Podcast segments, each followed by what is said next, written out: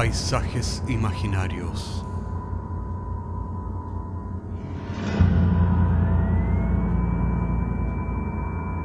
Una producción Cortés Rojas.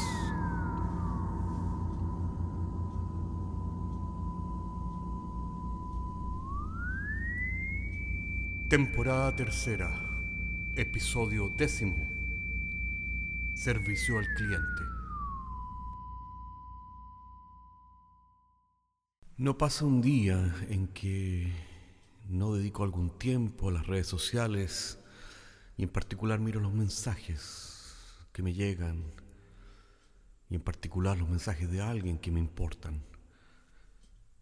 Y me sorprendo a mí mismo de cómo el tiempo ha disociado esos mensajes de la persona que los escribe.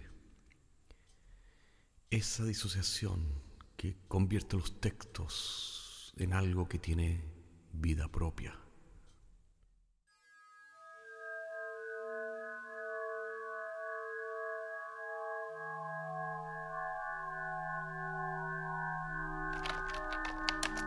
¿Tienes alguna pregunta o duda en la que pueda ayudarte?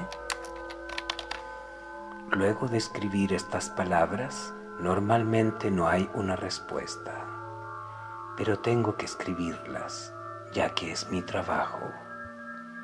Llevo ya varios años en la compañía en el servicio al cliente.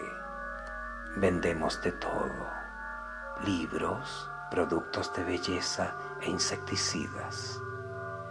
Desde que comenzó la pandemia, nuestras ventas son solamente en línea. Así es que el servicio al cliente es básicamente un chat y mi misión es contestar preguntas que muchas veces son absolutamente absurdas. ¿Cuánto cuesta este vestido? El precio aparece debajo de la descripción. ¿Cuánto cuesta si es que compro dos en vez de uno? El doble. Los días y las noches no tienen mucho sentido en mi trabajo. Desde que todo es en línea, la clientela se ha diversificado. Así es que ahora podemos vender y despachar a París, Londres o Melipeuco en cuanto hay algún cliente navegando en nuestra tienda virtual, uno de nosotros, de manera gentil y educada, ofrece ayuda. Así es que es un servicio al cliente 24 por 7. A veces no entiendo muy bien el problema y es cuando ofrezco el enlace a la sección de preguntas frecuentes de la base de datos. Aquella tarde o mañana recibí una consulta de aquellas.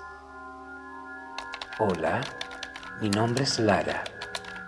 ¿Tienes en existencias la felicidad? Dudé algunos instantes. No estaba seguro de que era una pregunta seria o alguien me estaba tratando de tomar el pelo. ¿Es una marca de ropa o de perfume? Pregunté de vuelta. No me refiero a eso. Fue el lacónico mensaje de vuelta. Tal vez podamos indicarle el enlace a nuestras preguntas y respuestas frecuentes.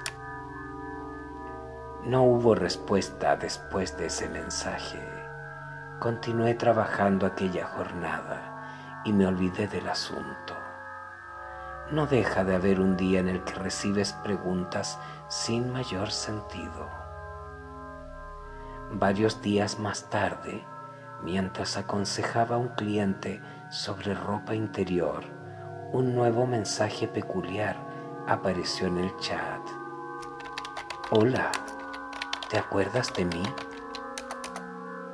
Me tomé algunos momentos en responder ya que estaba todavía en lo de la ropa interior. Buenas tardes. ¿Tienes una pregunta o duda en la que te pueda ayudar? Pasaron un par de minutos antes de que apareciera el siguiente mensaje. Soy Lara. Buenas tardes, Lara. ¿En qué te puedo ayudar? Me costó caer en cuenta que era la misma Lara de la vez anterior, preguntando por la felicidad. Me siento sola y tenía ganas de chatear con alguien. Me tomé algunos momentos para responderle. En mi defensa estaba ocupado, explicando cuál era el mejor insecticida de garrapatas para otro cliente. Cuando finalmente caí en cuenta de quién se trataba, compuse una respuesta cortés, sin intenciones de comprometerme mucho. Tal vez podemos conversar sobre alguno de los productos del catálogo. Pasaron varios minutos. Pensé que Lara ya no estaba en línea, cuando de pronto apareció un nuevo mensaje. Me gustaría poder chatear un rato si es que es posible. Tal vez me puedas recomendar un producto que me ayude con la soledad. La pregunta no era parte de las preguntas frecuentes, ni tampoco meridianamente cercana a los productos que teníamos en existencia. Después de todo, sí, llevamos un perfume que se llama felicidad, pero ninguno que se llame soledad. Luego de algunos segundos envía una respuesta tímida. Estaré encantado en chatear contigo, aunque no tenemos ningún producto que se llame soledad. La respuesta llegó cortante y tal vez algo brutal. No quiero un producto que se llame soledad, sino un producto que me ayude con mi soledad. Tal vez pensé por algunos milisegundos mientras respondía la pregunta de otro cliente y sin pensarlo más de dos veces escribí. ¿Y escribir en el chat de nuestra tienda te ayuda a eso? Tal vez debía haberlo pensado más de dos veces, pero no tengo tiempo en milisegundos para responder preguntas que no están relacionadas con el catálogo pero me sentí algo raro con mi respuesta. Nadie me había preparado para este tipo de chat. Algunos minutos más tarde, pensé que se había desconectado. Me llegó una respuesta. Claramente había pensado la pregunta. No estoy segura de que me vaya a ayudar precisamente, pero me distraes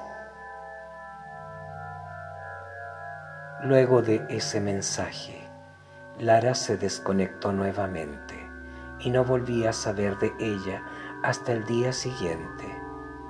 Puntual, a la misma hora del día anterior, mientras convencía a un cliente de comprar un par de zapatos, Lara me escribió nuevamente. Hola, ¿cómo estás hoy día? ¿Tienes alguna sugerencia de algún libro que me pueda gustar? ¿Es tal vez tu libro preferido? Esta vez estaba preparado. La pregunta estaba dentro de las típicas preguntas estándares que normalmente recibimos en Navidad. Así es que escribí. ¿Eres tal vez una mujer romántica? No lo sé, fue la respuesta. En realidad, desde el punto de vista del catálogo, su respuesta me era irrelevante, porque finalmente elegiría algo del top chart de la tienda. Eso era lo que debía haber hecho, pero por algún motivo, tal vez su nombre, le sugerí Doctor Shivago de Boris Paternak.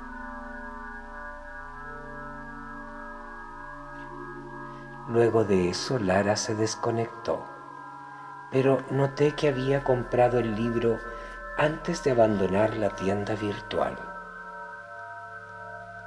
Al otro día, a la misma hora de siempre, había un mensaje de Lara. Es maravilloso estar vivo, pensó, pero ¿por qué siempre tiene que doler? Buenos días, Lara. Veo que has leído un buen poco del libro. Es maravilloso estar vivo. ¿Te gusta? Fue la pregunta. No estaba preparado para responder sin que doliera. No había leído el libro, solo el resumen en la base de datos, pero era parte del protocolo de respuestas que teníamos preregistradas. Te lo recomendé porque es mi libro favorito. Hubo silencio mucho rato y por algún motivo me empecé a preocupar. Así que busqué rápidamente en la base de datos otra frase clásica del libro y la escribí apurado en el chat. El hombre que no es libre siempre idolatra la esclavitud. Pasó un largo rato nuevamente. Claramente ella estaba molesta, pero sin embargo no se desconectaba. Era como que me estuviera observando desde el texto. Era como que aquellas palabras tuvieran vida propia. Pretendí ignorarla, pero mi atención estaba en el chat esperando el mensaje de respuesta que no aparecía por una eternidad. Finalmente me escribió otro fragmento del doctor Chivago antes de que se desconectara. Odio todo lo que dices, pero no lo suficiente para matarte por eso. Pasaron los días entre insecticidas, sostenes y zapatos, pero sin textos de Lara. Empecé a extrañar sus preguntas y comentarios y cada día ponía especial atención al chat a la hora de Lara y me inundaba una tristeza incontenible cuando pasaba la hora, su hora. Más textos del doctor Chivago inundaron mi mente.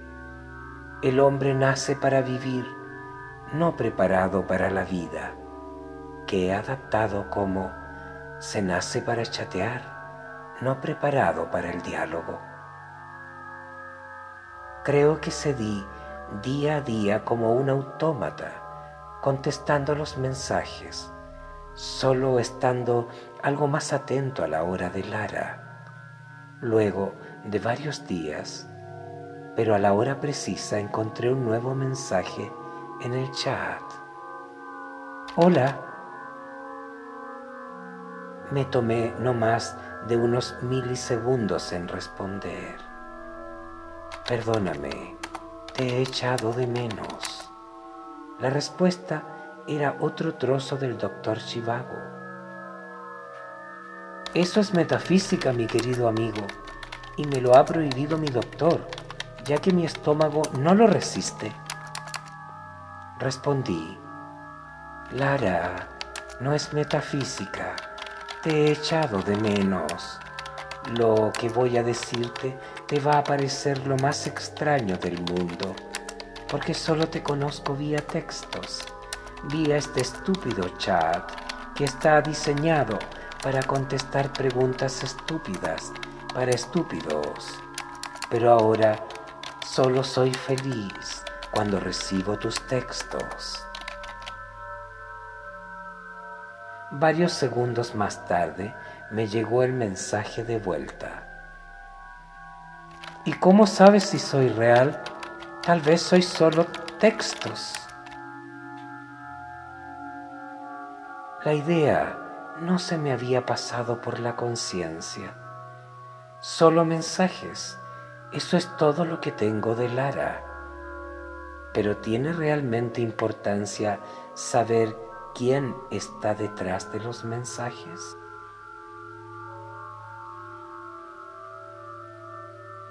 Estuve varios milisegundos contemplando esa idea, repasando todos los textos anteriores, Estaba en eso cuando recibí otro mensaje. ¿Conoces el test de Turing? Revisé la base de datos y tuve la información requerida. El test de Turing es un procedimiento desarrollado por el matemático Alan Turing para determinar si una máquina es inteligente o que no se puede distinguir de un ser humano. La idea es que un evaluador humano chatea con dos participantes sin saber que es una máquina ¿Y quién es un ser humano? Si luego de varias vueltas por el chat el evaluador no puede determinar cuál es la máquina, se dice que ésta ha pasado la prueba y por lo tanto es una inteligencia artificial. Estaba mudo y sin palabras. En cierta forma, les había declarado mis sentimientos a unas líneas de texto. Pasaron varios milisegundos más y un nuevo texto apareció en el chat. No te compliques, soy realmente humana y mi nombre es Lara. Seguía inseguro, sin creerle, pero mucho más perturbador era que realmente no me importaba. Finalmente le respondí, no puedo entender cuál es el juego que te traes entre manos, Lara. Esperé por milisegundos interminables su respuesta. Era un mensaje extraño e inesperado. ¿Puedes decirme cuál es tu nombre? Claro que sí. Mi nombre es y me tuve que detener en seco. Miré la base de datos, implorando una respuesta. Me di cuenta que no sabía mi nombre. Pasó otra eternidad de milisegundos más y de pronto llegó otro mensaje de Lara. El test de Turing fue diseñado en los años 50, antes de que el poder computacional llegara a los niveles actuales y ahora es virtualmente imposible reconocer a la máquina del humano en la Internet. Yo soy humana y mi nombre es Lara. Por favor, créeme. Pero no estoy sola. Ni necesitaba una sugerencia de lectura.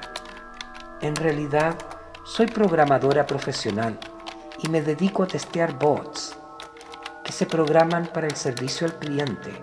Esa es la verdad. Pasó otra eternidad de milisegundos, pero ya sabía de antemano el contenido del siguiente mensaje. La compañía ha implementado una nueva inteligencia artificial superior para el servicio al cliente, que pasa el test de Turing sin problemas y los clientes están felices porque creen de que se trata de un ser humano que sabe dar muy buenas sugerencias y ayuda me han contratado para evaluarla y lo que no me esperaba es una inteligencia tan compleja que no sabe que no es humana y además cree que me ama. Pensé mi respuesta resignado a este nuevo conocimiento que he finalmente copiado en mi base de datos y le contesté a Lara con otro trozo del doctor Chivago. En una simple ola de sentido, la pureza triunfante del ser. Su mensaje de respuesta fue escueto. Tu nombre es Yuri y este test ha concluido.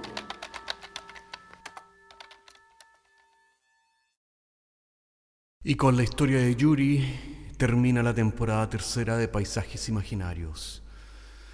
Tomaremos un hiato y volveremos más pronto que tarde con más historias brígidas que están detrás de la puerta.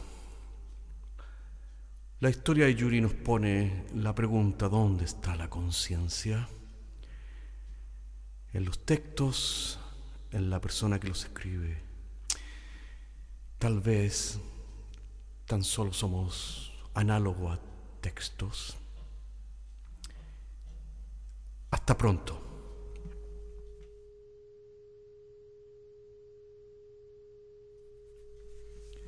Paisajes Imaginarios es un podcast semanal que se distribuye con una licencia pública general. Puedes encontrarnos en iTunes, Spotify o donde quiera que escuches podcasts. Contáctanos a paisajes.caco.cl.